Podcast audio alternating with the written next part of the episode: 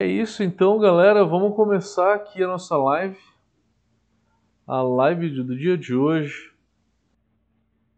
Já são quase dois anos de live. É isso então, galera. Vamos, Vamos aqui para. Ô César, acho que está tendo algum retorno. Já eliminei o retorno. Tá. live de número 107 para todo mundo. Vamos lá então falar tema muito especial que a gente nunca falou a respeito, mas está sendo discussão em todos os congressos que eu tenho participado, tá? Cerveja sustentável. Então, a ideia aqui é trazer um tema novo que vocês não ouviram falar e não vão encontrar aí tão facilmente. E o César, ele tem, é, ele tem trabalho em cima de cervejaria sustentável. Então, o que ele vai mostrar hoje para a gente vai ser, é, vai ser o que, que ele analisou até então, né, um cenário brasileiro, né? Porque o trabalho dele vai ficar pronto no final do ano, né, César? E aí é, eu queria deixar agora com o César, né? Ele se apresenta, fala um pouquinho do trabalho dele. Quem tiver perguntas, vai colocando no chat que a gente volta depois da, da apresentação dele para ler as perguntas. Vai lá, César, contigo. Obrigado, Matheus. Obrigado à Brau Academy pela oportunidade. É, vamos falar. A questão é: cervejarias sustentáveis existem? É, eu sou o professor César Peixoto, estou aqui fazendo essa apresentação para a Brau Academy eu tenho um canal sobre cerveja com o próprio César Peixoto no YouTube e no Instagram. É, sou aluno do mestrado acadêmico em administração do IAG PUC Rio. Tenho uma experiência cervejeira. Eu sou home brewer pela Duas Cabeças e pela Cervejaria do Alemão e beer expert pelo Science of Beer. E eu fiz o curso de aperfeiçoamento de produção de cervejas artesanais na Universidade Federal Rural do Rio de Janeiro. Né? E estou fazendo mestrado em administração no IAG da PUC Rio, aonde eu estou pesquisando as micro cervejarias brasileiras. E a minha questão de pesquisa é se as micro cervejarias brasileiras estão adotando estratégias de sustentabilidade. Para a gente poder entender um pouco da palestra, primeiro é definir o que é sustentabilidade.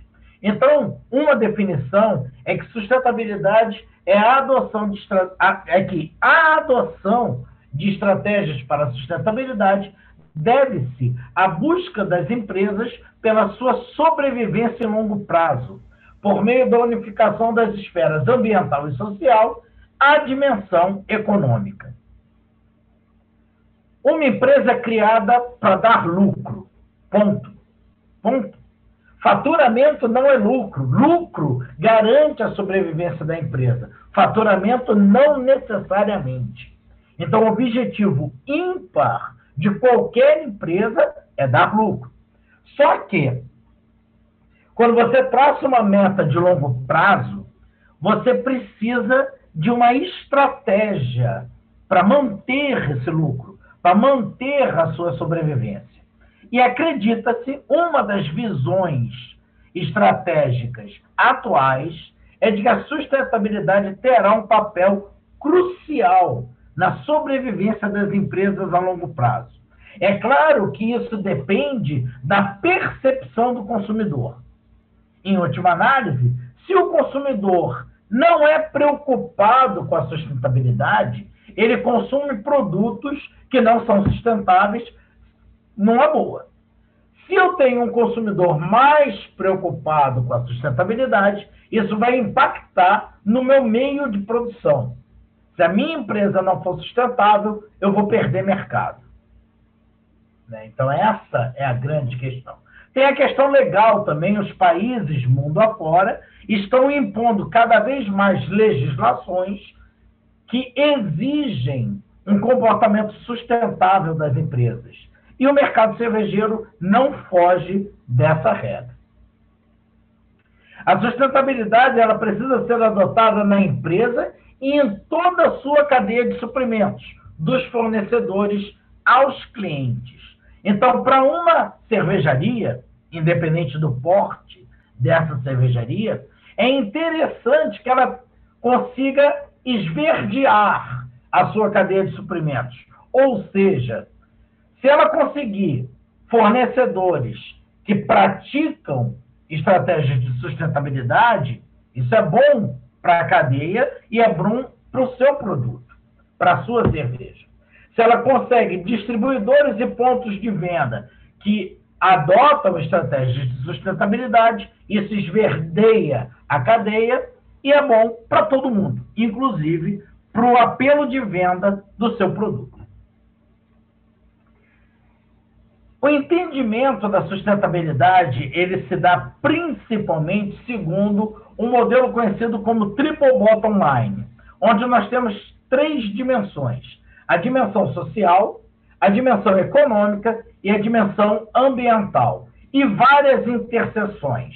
Uma empresa sustentável é aquela que pratica ações que garantem a dimensão econômica, a dimensão ambiental e a dimensão social. Então, ela precisa ter ações que abordam as três dimensões para ser considerada uma empresa sustentável. A pesquisa de mestrado que eu estou fazendo, eu pretendo é, classificar as micro cervejarias brasileiras, aquelas que produzem até 200 mil litros por mês, nessas é, possibilidades. Ou seja, identificar aquelas que já possuem estratégias nas três dimensões e podem ser de, de, é, definidas como sustentáveis, identificar aquelas que são viáveis, ou seja, possuem estratégias na dimensão econômica e na dimensão ambiental, mas ainda não possuem estratégias na dimensão social, e identificar aquelas que sejam equitáveis, possuem estratégias econômicas e sociais, mas ainda não possuem estratégias ambientais. Uma das hipóteses é de que não haverá nenhuma empresa na dimensão suportável, ou seja, aquela que tem estratégias sociais e ambientais, mas não tem estratégias econômicas, uma vez que estamos lidando com uma população de microcervejarias que produzem as suas cervejas para venda. Então, todas precisam de preocupação com a dimensão econômica para a viabilidade da sua empresa. Então, uma das hipóteses da pesquisa é que não haverá nenhuma empresa sem presença de estratégias na dimensão econômica. Então, eu espero classificar entre equitável, viável e sustentável. Tem algumas perguntas aqui que a gente vai guardando para mais tarde. O pessoal do Fest Rio Beer está me perguntando se existe pesquisa sobre o comportamento do público no Brasil. Eu ainda não li. Eu vou mostrar algumas pesquisas que eu já li, mas sobre o comportamento do público, pelo aspecto da sustentabilidade, eu desconheço eu desconheço. Eu tenho um trabalho paralelo à pesquisa de mestrado que vai traçar um perfil do público. É... Eu vou ter algumas perguntas sobre sustentabilidade nessa pesquisa, mas é um, é um segundo trabalho. É um segundo trabalho. Muito bem. Por falar em pesquisas, nós temos. Bom, existem dois tipos de pesquisa.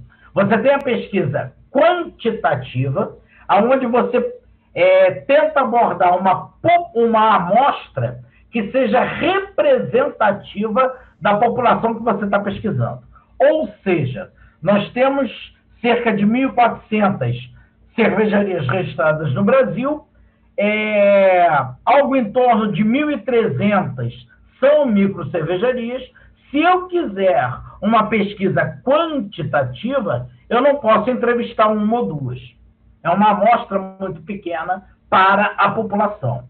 Então, a minha pesquisa, eu tenho a ambição de alcançar algo em torno de 600 respondentes. Se eu conseguir 600, 600 mil cervejarias respondendo à minha pesquisa, eu terei uma amostra representativa da população de microcervejarias brasileiras e será uma pesquisa quantitativa. Esses três trabalhos quantitativos realizados no exterior, eles identificaram nas empresas pesquisadas é, ações nas dimensões econômica, ambiental e social. Um trabalho é do Canadá, outro da República Tcheca e outro em micro cervejarias europeias. Então, na esfera econômica, é, as ações de sustentabilidade impactam oferecendo redução de custos. Existe uma percepção equivocada de que para implantar sustentabilidade eu vou investir e ao investir eu não vou ter retorno é, desse investimento. Talvez eu tenha um retorno de imagem, mas eu não vou ter um retorno financeiro. É um equívoco. Pesquisas internacionais comprovam que a adoção de estratégias de sustentabilidade reduzem os custos da empresa, principalmente os custos de água e de energia. É, também no aspecto econômico, há a possibilidade de lançamento de novos produtos, a, a, o desenvolvimento da cultura de inovação na empresa, a obtenção de certificações internacionais, a redução da ociosidade da fábrica por um melhor planejamento de produção, a valorização da marca e o esverdeamento da cadeia de suprimentos. Todas essas são ações na dimensão econômica. E, finalmente, você, enquanto empresa, pode passar a publicar um seu relatório de sustentabilidade. O relatório de sustentabilidade ele não é obrigatório na, para empresas que não são de capital aberto, porém é um diferencial competitivo. Você pode buscar uma certificação B, é, pelo menos duas cervejarias brasileiras já obtiveram certificação B enquanto empresas sustentáveis, e, novamente, a pesquisa do NES também apresentou a redução de custos como uma vantagem na adoção da sustentabilidade. No aspecto ambiental, na dimensão ambiental, nós temos inúmeras ações, né? A maioria delas envolve água, energia, tratamento de resíduos sólidos, embalagem, tratamento dos insumos e, no caso da pesquisa canadense, havia um, uma análise sobre captura de carbono. Na República Tcheca, energia, emissão de gases, que está relacionada à captura de carbono, água, resíduos sólidos e embalagens. E, na pesquisa europeia do NES, água, energia, resíduos sólidos, embalagens e insumos. Ou seja, tudo que é necessário para produzir cerveja pode ser aprimorado com a adoção de estratégias de sustentabilidade.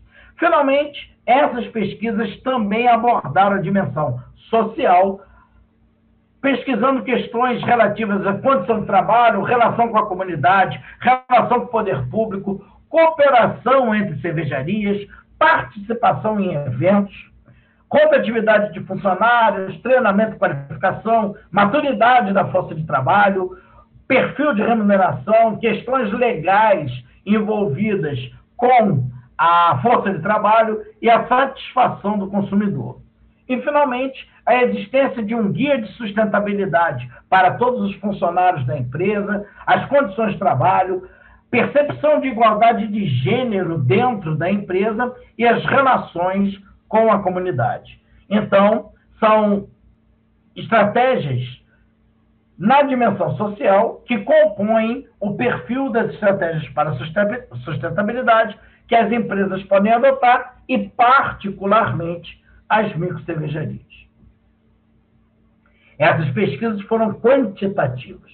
Houve também, ainda não coloquei aqui, porque eu estou no começo da leitura, uma pesquisa quantitativa com as microcervejarias da Califórnia. Essa pesquisa é muito, muito surpreendente. Ela tem mais ou menos esse perfil de estratégias identificadas, mas ela é surpreendente porque no mercado norte-americano existe benchmark. Então, por exemplo, quando eu digo que eu estou conservando água, adotei estratégias para conservação de água, no mercado norte-americano existe o consumo médio de água por micro cervejaria, que adota sustentabilidade e o consumo médio de água por microcervejaria que não adota. Esse número é monitorado todo ano. Então, na hora que eu adoto uma estratégia de conservação de água, eu posso ver se eu melhorei o meu consumo em relação a quem não adota e como eu estou em relação à média de quem faz uso dessa estratégia. Se eu estou melhor do que a média, se eu estou sendo mais eficiente do que a média, ou se eu estou abaixo da média e eu ainda posso melhorar o meu é, a minha estratégia de conservação de água. Esses índices existem para reciclagem de embalagem, para tratamento de resíduo sólido, para consumo de energia, para utilização de insumos, para captura de carbono no mercado norte-americano. Infelizmente, nós não temos esses números no Brasil, mas é algo que seria muito interessante pensarmos em começar a levantar. As pesquisas que eu encontrei brasileiras não são pesquisas quantitativas, são pesquisas qualitativas. Pesquisas qualitativas, você entrevista um ou dois indivíduos, ou três, três empresas, três cervejarias, entendeu? Então, as conclusões que você obtém são uma, uma análise detalhada daquela empresa mas não podem servir para generalização. Podem servir como uma referência, um exemplo, mas não uma generalização.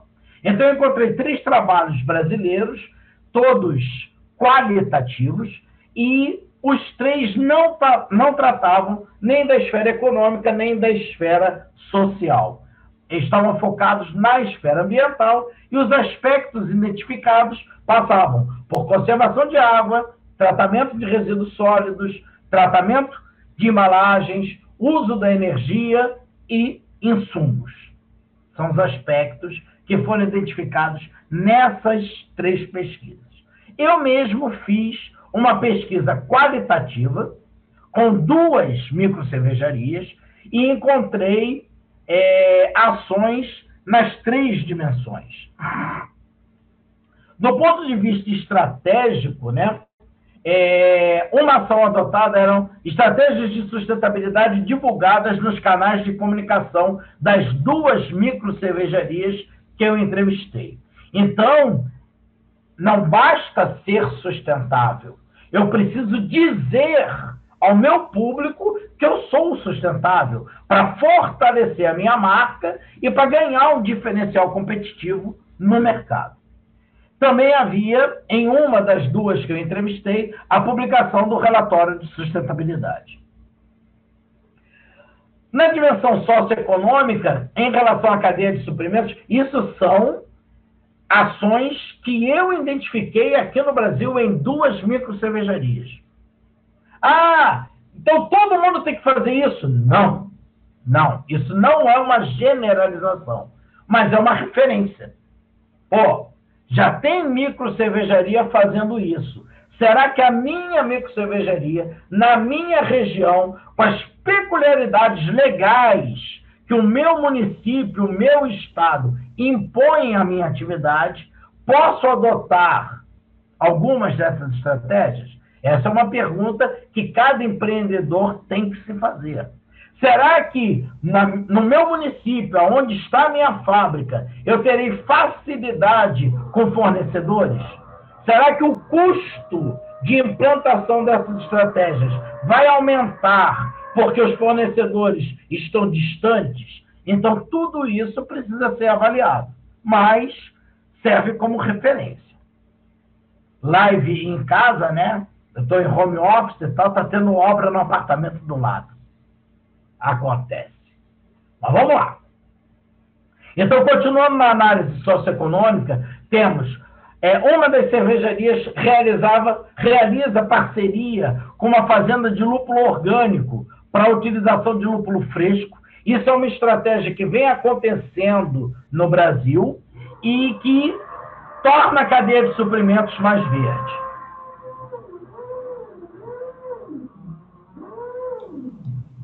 Furando a parede, mas tudo bem, deixa quieto. É, preferência aos fornecedores locais para outros insumos e serviços. Isso tem uma característica é, econômica e uma característica social dentro daquelas dimensões do triple bottom line. É, com relação aos funcionários, todos recebem um percentual sobre cervejas envasadas. Há um código de, eta, de ética conhecido e praticado por todos e todas. Os funcionários e funcionárias que se destacam são convidados a tornarem sócios ou sócias da cervejaria. São estratégias para a sustentabilidade na dimensão social, no relacionamento com os funcionários. Em relação à diversidade, temos é, diversidade de gênero, raça e opções sexuais entre o quadro de funcionários em ambas as cervejarias. Isso também conta na dimensão social da sustentabilidade. Em relação a medidas comunitárias ou relacionamento com a comunidade, temos exemplos como a construção de um pomar de livre acesso aos visitantes, um pomar que não só oferece insumos para a produção das cervejas adjuntos, mas também é aberto ao, ao público, aberto aos visitantes da fábrica, né? Um playground para crianças, adoção de canteiros numa rodovia, é, fachada integrada com a arquitetura da cidade, um brewpub isolado acusticamente para não incomodar a vizinhança, relacionamento com fornecedores locais de alguns insumos e principalmente de serviços. São ações que contam na dimensão social da sustentabilidade. Na dimensão ambiental, as duas cervejarias que eu entrevistei, elas, em relação à conservação de água, fazem um aproveitamento da água usada no resfriamento, captação de água da chuva para diversos usos, torneiras com redutores de vazão e piso absorvente para minimizar o impacto da água que escorre na planta fabril. Com relação à energia e clima, uso de energia solar, sanitização da fábrica com ozônio, banco de água quente e equipamentos certificados para reduzir o consumo de energia e reduzir o impacto ambiental.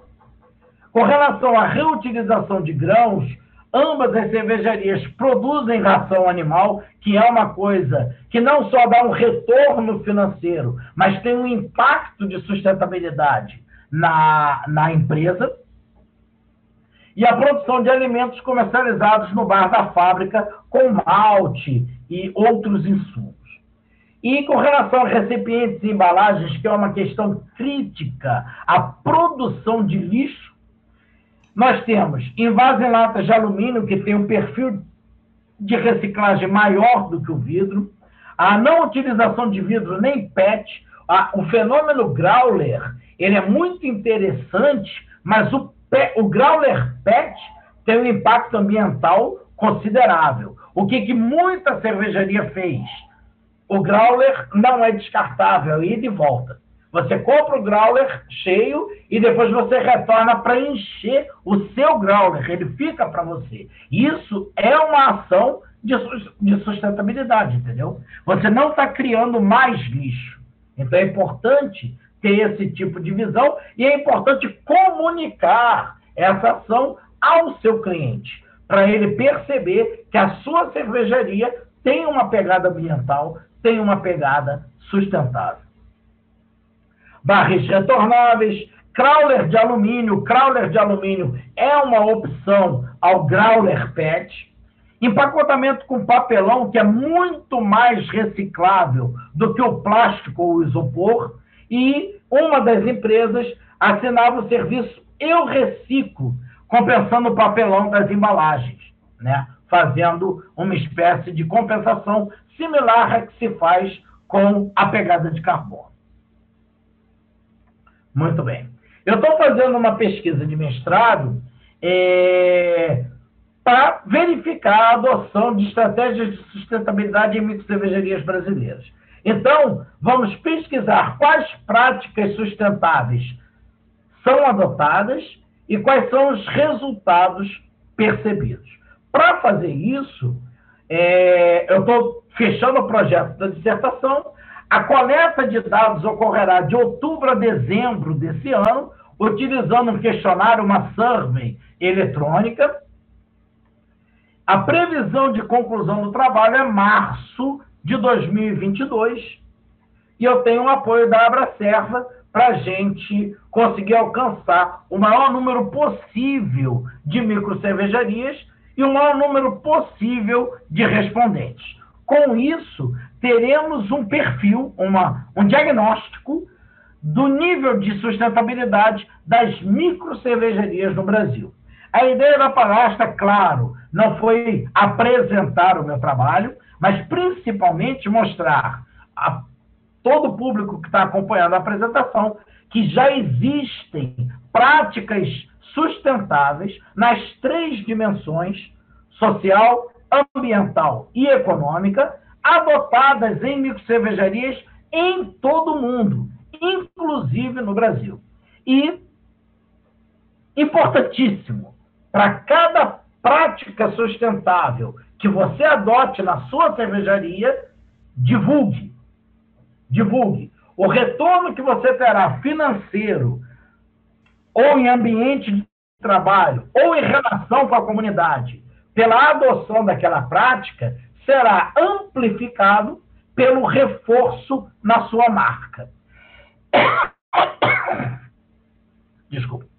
Então, se alguém quiser bater um papo mais particular sobre a adoção de sustentabilidade na sua cervejaria, vou deixar aqui todos os meus contatos. Tem o meu Instagram, CésarPXTF1, tem um e-mail progsobrecerveja@gmail.com e tem o meu WhatsApp DDD 21 98883 4944. Eu estou à disposição de todo mundo para a gente bater um papo sobre a adoção de sustentabilidade em microcervejarias, que é o meu objeto de pesquisa, embora essas estratégias elas possam ser adotadas por cervejarias de maior porte também, também. Tá ok? Queria agradecer a Brau Academy, ao Matheus Aredes, pelo apoio, pela oportunidade de estar divulgando a nossa pesquisa. Vou dar uma olhada aqui no Instagram para ver se tem alguma questão no ar e se o Matheus vai apresentar alguma outra questão para a gente também. Legal, muito obrigado, César. Valeu, valeu pela sua, sua apresentação. Fez uma apresentação para a gente, para mostrar para vocês né, esse assunto que a gente nunca falou no canal. É, César, o que, que, você tem visto de atividade? Vamos falar agora de uma maneira, né? É, você tem visto muita, muita cervejaria começando a adotar práticas sustentáveis? É, porque quando faz, que nem você falou, né? Faz, tem que divulgar, tem que tem que falar a respeito, né? Não adianta a galinha botar o ovo e sem cacarejar, né? Sem avisar. É, então, você tem visto alguma coisa? Eu tenho visto é. no Brasil muito pouco. Muito pouco. Eu, eu acredito que. Bom, primeiro, uma coisa importante é que o que eu vou falar é uma percepção qualitativa eu não tenho números para generalizar essa afirmação, mas projetos novos, né, novas cervejarias, elas já estão nascendo com uma pegada mais sustentável. Então, quando alguém. Ah, eu vou montar uma cervejaria. Ele já pensa na reutilização de água, ele já pensa na adoção de energia solar. Então, esses dois pontos, eles me parecem é, estar presentes nos novos projetos de cervejaria. Isso é muito bom, porque no orçamento inicial da empresa, do projeto de implantação, ele já inclui o custo daquela ação de sustentabilidade. Né? Então, é, é muito interessante ver que novos projetos já trazem isso. Desvantagem: ele não tem o benchmark. Então, tipo, ele não operou um ano sem usar energia solar para saber quanto ele está economizando com o uso da solar. Né? Ele já começa a operar com energia solar. Então, ele não tem esse parâmetro. Como o nosso mercado não tem uma pesquisa é, que diga qual é o consumo de uma cervejaria que não usa energia solar, a pessoa vai na confiança, né? Não, olha só, eu acredito. Então eu digo o seguinte: não precisa acreditar, tá? A gente pode usar o benchmark do mercado americano como referência. A micro cervejaria nos Estados Unidos, ela não difere tanto da micro cervejaria no Brasil. É, o, a diferença crucial lá é que eles têm uma fonte de energia muito ligada a carvão e gás. E a nossa fonte de energia é muito ligada à eletricidade, né? A energia, a eletricidade de hidrelétrica, né? Mas o principal diferencial é esse. O benchmark americano é um bom parâmetro para gente para quem já começa usando energia solar ter uma ideia de quanto ganhou com esse investimento.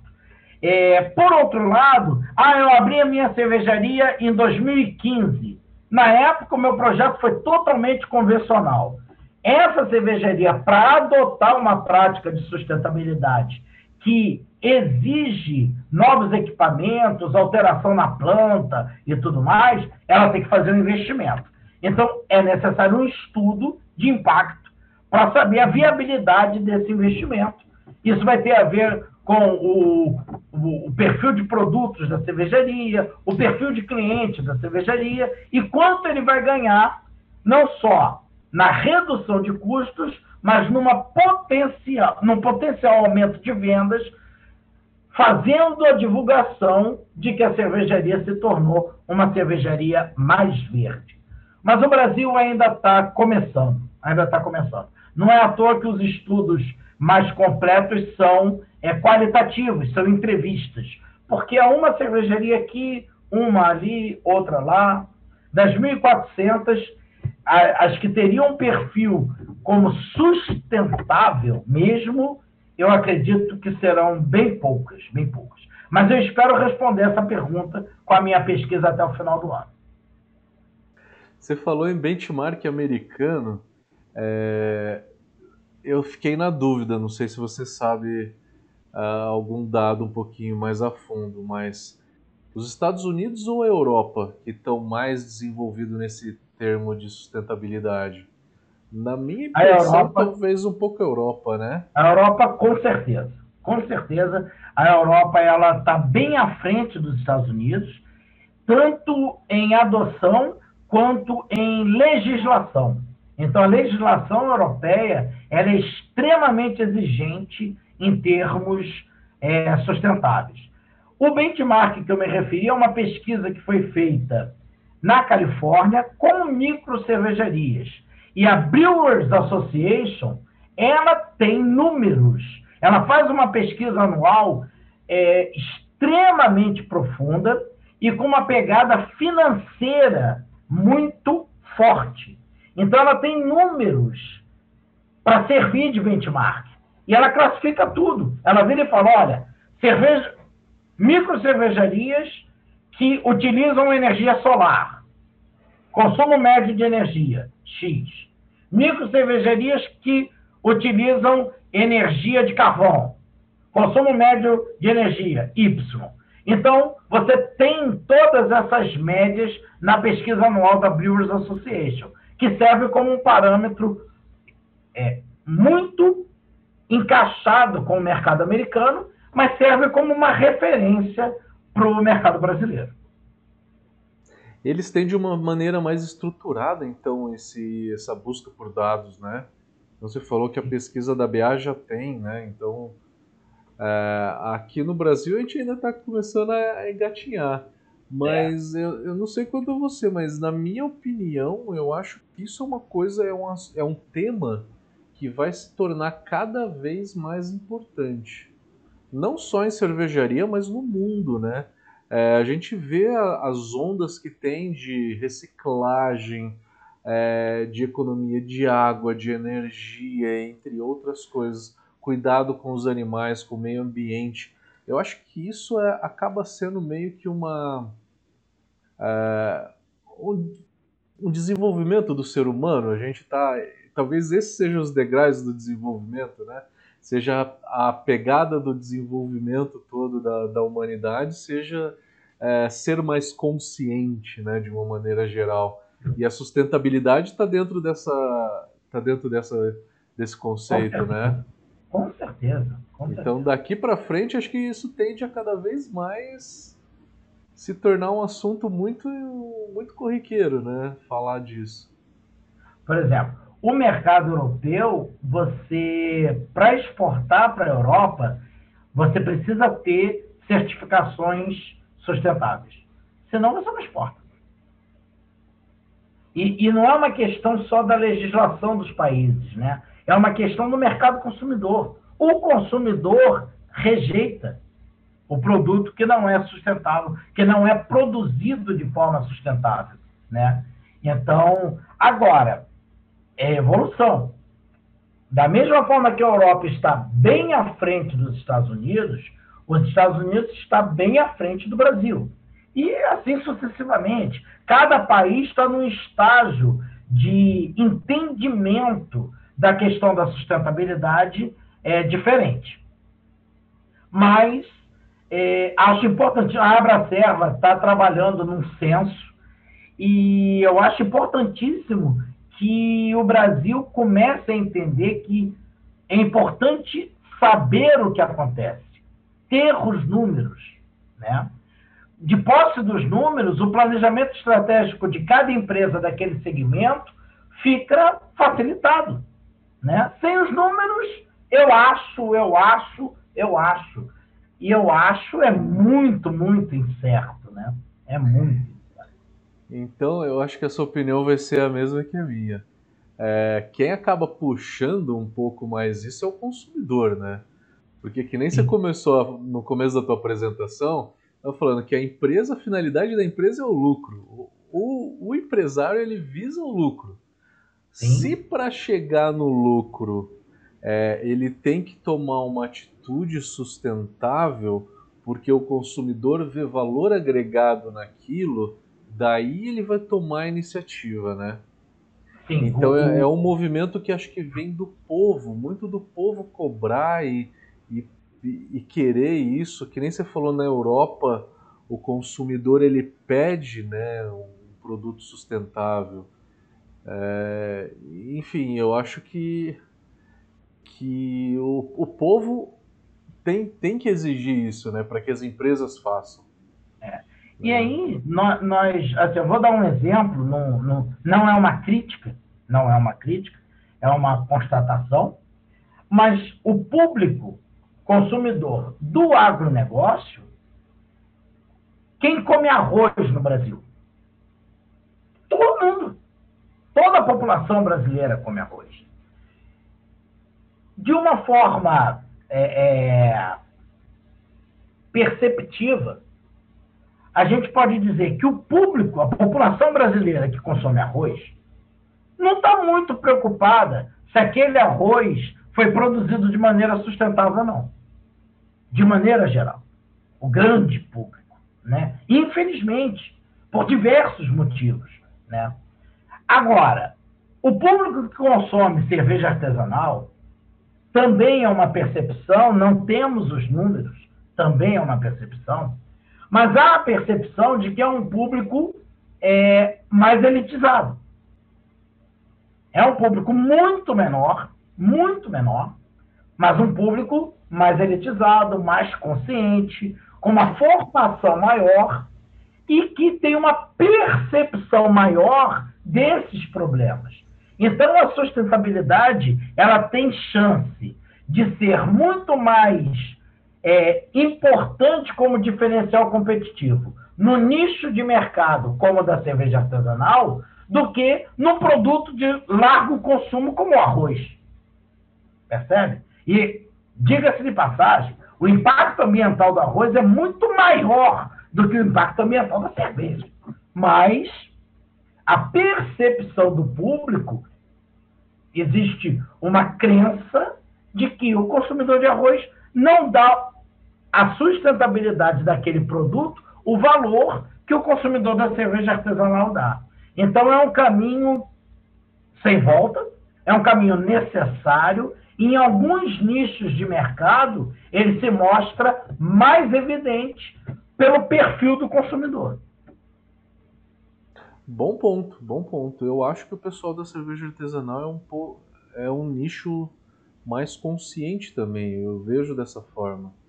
É mais consciente e, né, e acaba trazendo assuntos muito mais né, à tona. Vamos dar uma lida aqui na, nos comentários.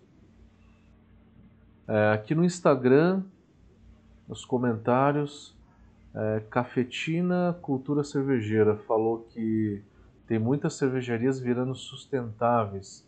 Abriu Dog foi a primeira que ele viu. Sim. Aí, aí falou que o Growler, com o Growler não tem sustentabilidade. A não ser que seja reutilizado, né? É, foi o que a gente comentou, né? O Growler descartável, em termos de sustentabilidade, é um tiro no pé. Ele tem que ser retornável para você ter, não ter impacto ambiental, né? Ou ter um impacto ambiental minimizado. Uhum. Eu tenho graulo de plástico, eu lavo com detergente, eu consigo reutilizar tranquilo, sai o cheiro. Sem dúvida. Sem dúvida. Lavando só com água não, mas lavando com detergente eu deixo ali um, um tempinho ali descansando na pia e eu consigo utilizar de novo.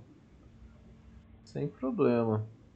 É, vamos ver. Ah, mais uma afirmação aqui da cafetina.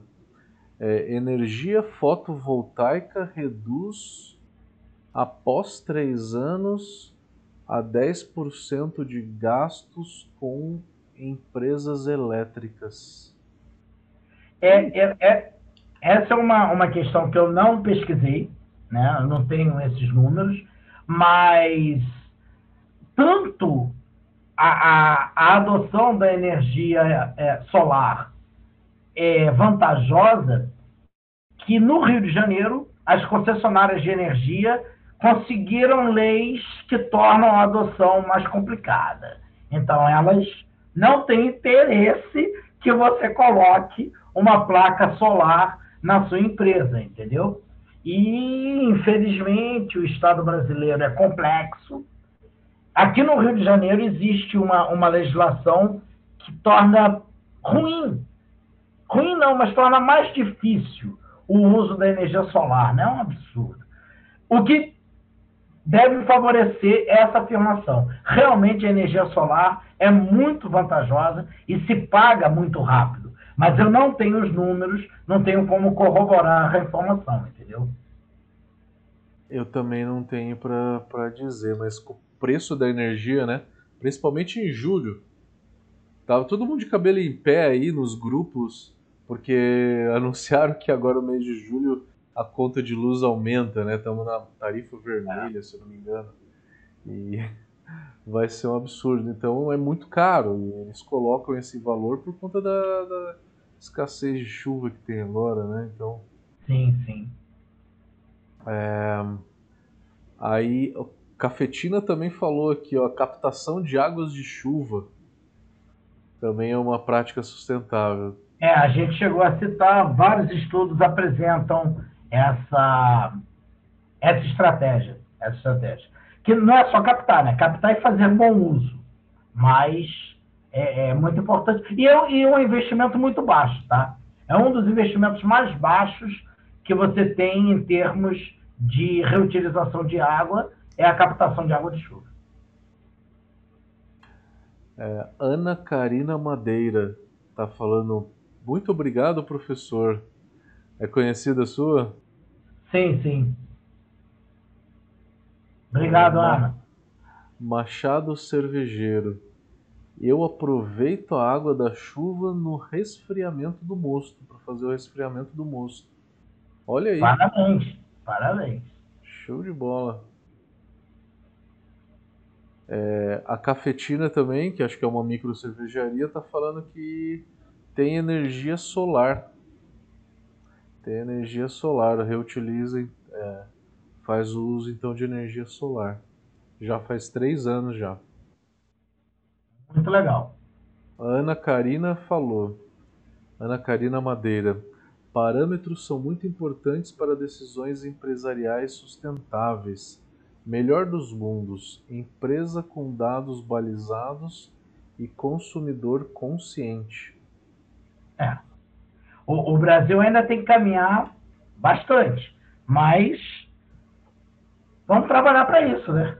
Vamos trabalhar para isso, com certeza. O, aqui no, no, no meu Instagram, o Luiz Henrique, ele comentou que, poxa, sustentabilidade é um tema tão importante, mas o governo não dá o exemplo. No Brasil, quando você decide ser empreendedor, você é empreendedor contra tudo e contra todos, entendeu? Pouca gente te dá o braço, pouca gente te apoia. E poucos é, é, órgãos governamentais efetivamente te apoiam. Até diria que já foi pior. Já foi pior, estamos evoluindo, mas o Estado, de maneira geral, ele mais atrapalha do que ajuda. Ele mais atrapalha do que ajuda. Mas é o que a gente tem, né? Temos que lidar com ele. Não tem jeito. Cervejaria Monte Cruz. Growler perde, a, perde carbonatação. Acho ruim. Infelizmente, principalmente se eu deixar passar um dia, no máximo abrir no mesmo dia. Olha, Ele... não é o tema da apresentação. Eu não vou falar sobre o uso de Growler. Porque vai começar uma discussão.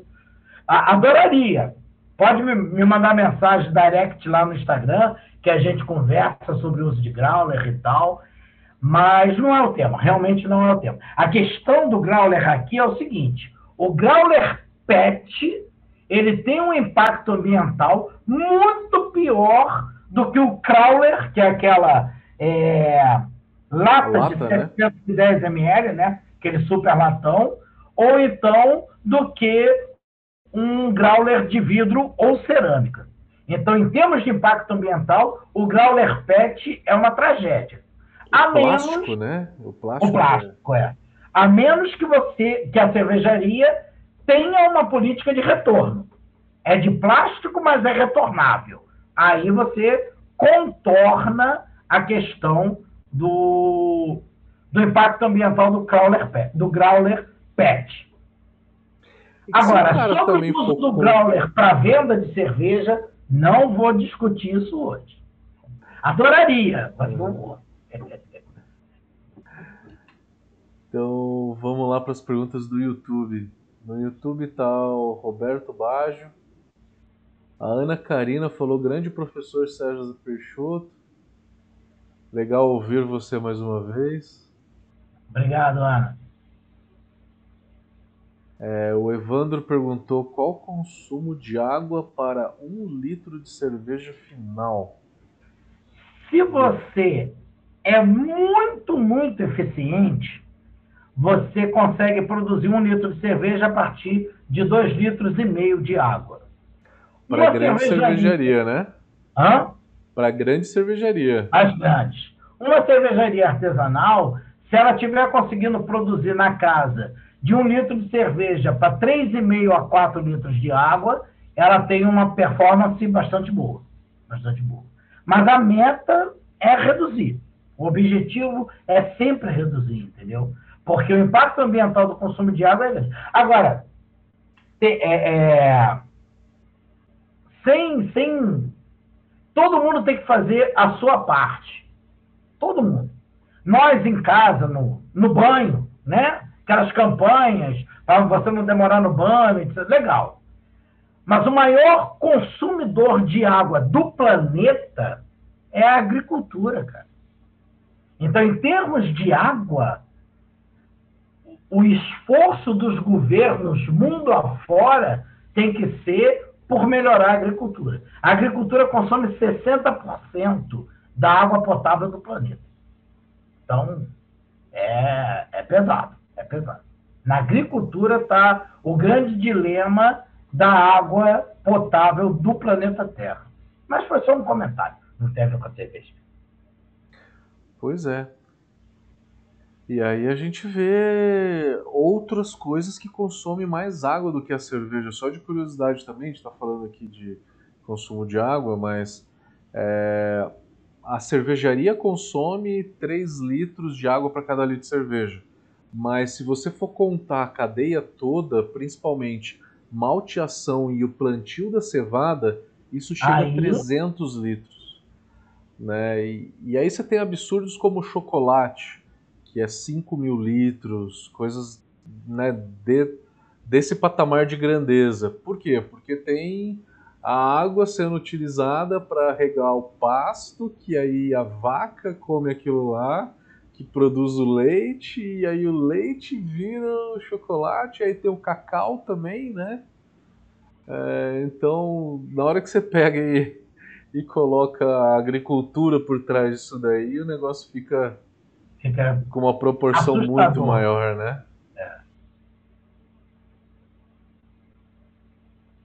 É, foi uma pergunta do Evandro que o Evandro falou. E o plantio, malteação e tal? Eu acabei respondendo sem querer, Evandro. É, é. Por volta de 300 litros, cara, com tudo, né? É, cara, no YouTube acabou. Facebook. Facebook não tem pergunta. É, eu acho que o Instagram a gente também já cobriu. O Instagram foi. O Instagram foi. O Cafetina falou que cerveja em pó é o futuro.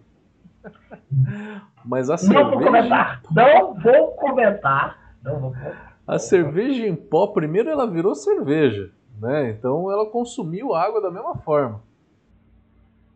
Né? E aí depois você faz um processo para transformar ele em pó para vender aquela cápsula e depois colocar numa máquina para carbonatar, né? É, é, não vou comentar. eu sei, eu sei que em 2019 foi, foi feita a primeira tentativa de lançamento de uma cerveja em pó aqui no Brasil. E aí agora, em 2021, está sendo feita uma segunda tentativa.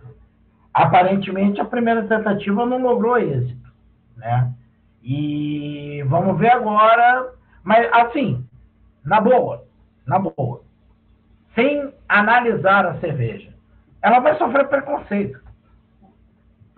Logo de cara. Cara vai ah, isso é cerveja ou é que suco? Eu já vi o pessoal fazendo essa brincadeira, entendeu? Então eu acho que é um produto é, que vai sofrer muito preconceito, tem uma barreira de entrada muito grande, muito grande. Análise fria, For, cadeia de forças de Porter, barreira de entrada para ele é enorme. Muito, Além disso, a cerveja é boa, aí é outra história, você tem que experimentar e tal, e tal. Mas eu acho que vai sofrer uma barreira de entrada muito, muito grande por conta de preconceito. Né? Mas vamos ver. E rolou com. Foi um. Foi um sucesso aquele lançamento da, da Pratinha, né? A instantânea, né? Aquela Sim. cerveja instantânea. Eu cheguei a tomar na feira, na Mundial da BR, no, no lançamento. Aham. Eu cheguei a tomar. É, e, cara, é, é, uma coisa ok, bem, bem ok. É, cumpriu o que, o que prometeu, sabe? Ser uma IPA, era uma IPA, né? Não devia, não falava mal para ninguém, mas também não era uma IPA excelente. Sim. Mas o que teve de comentário, de crítica, assim, é, preconceito mesmo, né? De, de, é, assim, gente que não experimentou e criticando. E criticando. E criticando. É, a cerveja em pó é a mesma coisa uma cerveja instantânea. É. Aliás, nem foi pro mercado, né? Aquela cerveja. É, Mas é, eu achei uma ideia foi. muito legal. Achei muito legal. Espero que, que retomem isso em breve. Meu amigo, acabaram as perguntas aqui. Também deu uma hora de live. É, fica contigo. Quiser fazer mais algum comentário? Não, só queria agradecer a, a presença do pessoal que acompanhou a live nos diversos canais. É, agradecer mais uma vez Matheus Aré de Zebral Academy. Estou sempre à disposição para a gente bater esses papos sobre conhecimento cervejeiro. E estão aí os meus contatos, né? O Instagram Santa Pistef 1, meu e-mail, prove-sobre-cerveja.gmail.com e o WhatsApp, DDD 21 9 8883 4944. Quem quiser bater um papo um pouco mais detalhado sobre sustentabilidade no mercado cervejeiro, estou à disposição. Tá legal? Tá legal. Valeu, galera. Quem assistiu o vídeo, por favor, dê um like. Não se esqueça que essa é a última semana para se inscrever no curso Sommelier Online, que a gente vai mandar cerveja para casa de todo mundo, então tem até domingo aí para se inscrever. É, curso de Tecnologia Cervejeira começando no dia 19 de julho e o curso de Sommelier começando no dia 26 de julho. Estamos com turma confirmada, galera. Vamos lá. Show de bola. Valeu, César, mais uma vez. Obrigado por trazer esse assunto que eu acho que vai ser um... daqui a 10 anos, né? Se a gente lembrar da live que a gente fez hoje, lembra aquela live?